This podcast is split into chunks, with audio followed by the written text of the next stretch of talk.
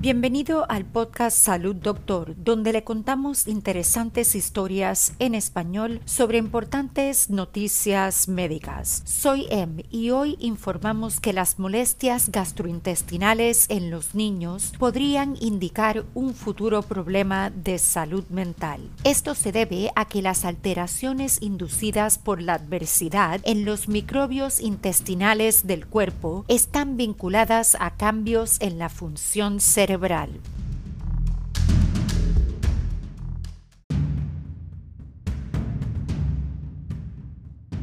Un estudio de la Universidad de Colombia ha encontrado que la adversidad en la vida temprana se asocia con un aumento de los síntomas gastrointestinales en los niños, que pueden tener un impacto en el cerebro y el comportamiento a medida que crecen hasta la madurez. El estudio ha sido publicado en Development and Psychopathology. Nim Tottenham es profesora de psicología en Colombia y autora principal del estudio. Ella dice, una razón común por la que los niños se presentan en los consultorios médicos son las molestias intestinales. Nuestros hallazgos indican que los síntomas gastrointestinales en niños pequeños pueden ser una señal de alerta para los médicos de atención primaria para futuros problemas de salud emocional. Los científicos han notado durante mucho tiempo la fuerte conexión entre el intestino y el cerebro. Investigaciones anteriores han demostrado que se ha informado de antecedentes de trauma o abuso en hasta la mitad de los adultos con síndrome del intestino irritable, con una prevalencia el doble que en pacientes sin el síndrome del intestino irritable. Bridget Callahan, investigadora postdoctoral en el Departamento de Psicología de Colombia, es la autora principal del estudio. Ella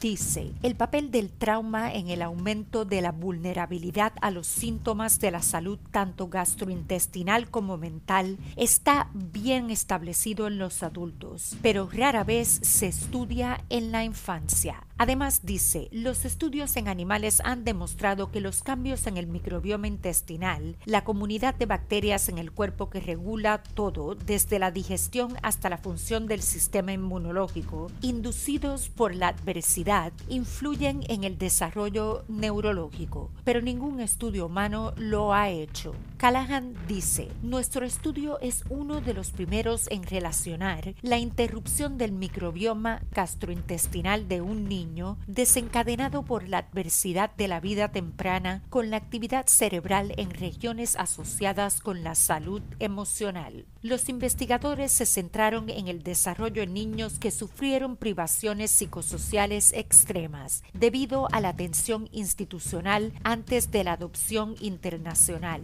Se sabe que la separación de un niño de un padre es un poderoso predictor de problemas de salud mental en los seres humanos. Esa experiencia, cuando se modela en roedores, induce miedo y ansiedad, dificulta el desarrollo neurológico y altera las comunidades microbianas a lo largo de la vida.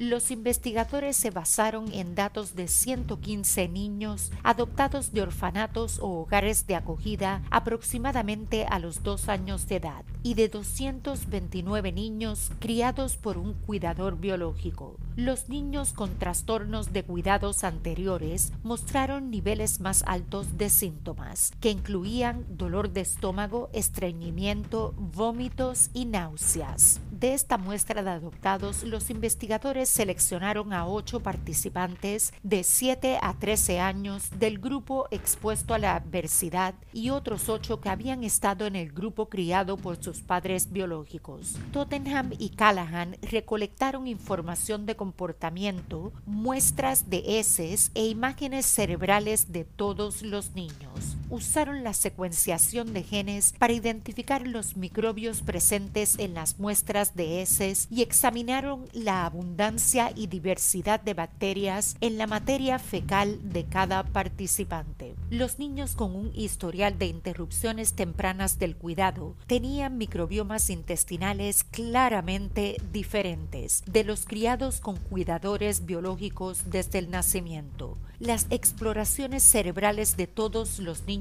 también mostraron que los patrones de actividad cerebral están correlacionados con ciertas bacterias. Por ejemplo, los niños criados por los padres tenían una mayor diversidad de microbiomas intestinales que están vinculados a la corteza prefrontal, una región del cerebro que se sabe que ayuda a regular las emociones. Tottenham, una experta en desarrollo emocional, dice, es demasiado pronto para decir algo concluyente, pero nuestro estudio indica que los cambios asociados con la adversidad en el microbioma intestinal están relacionados con la función cerebral, incluidos diferencias en las regiones del cerebro asociadas con el procesamiento emocional. Se necesita más investigación, pero Tottenham y Callahan creen que su estudio ayuda a llenar un vacío importante en la literatura. Callahan dice, los estudios en animales nos dicen que las intervenciones dietéticas y los probióticos pueden manipular el microbioma intestinal y mejorar los efectos de la adversidad en el sistema nervioso central, especialmente durante los primeros años de la vida, cuando el cerebro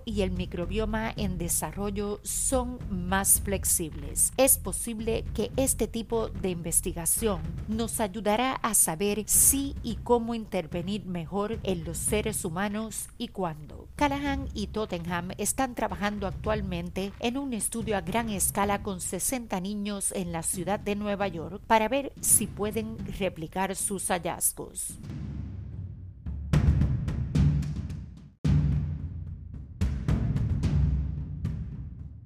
Para preguntas y comentarios sobre historias y sugerencias de temas para el podcast, envíenos un mensaje a hola@salud.doctor. Nos encantaría oír sobre usted. Para emergencias médicas, consulte con su doctor de inmediato. Recuerde, no somos doctores, somos podcasters. Le brindamos interesantes noticias médicas en español. Hasta mañana y salud, doctor.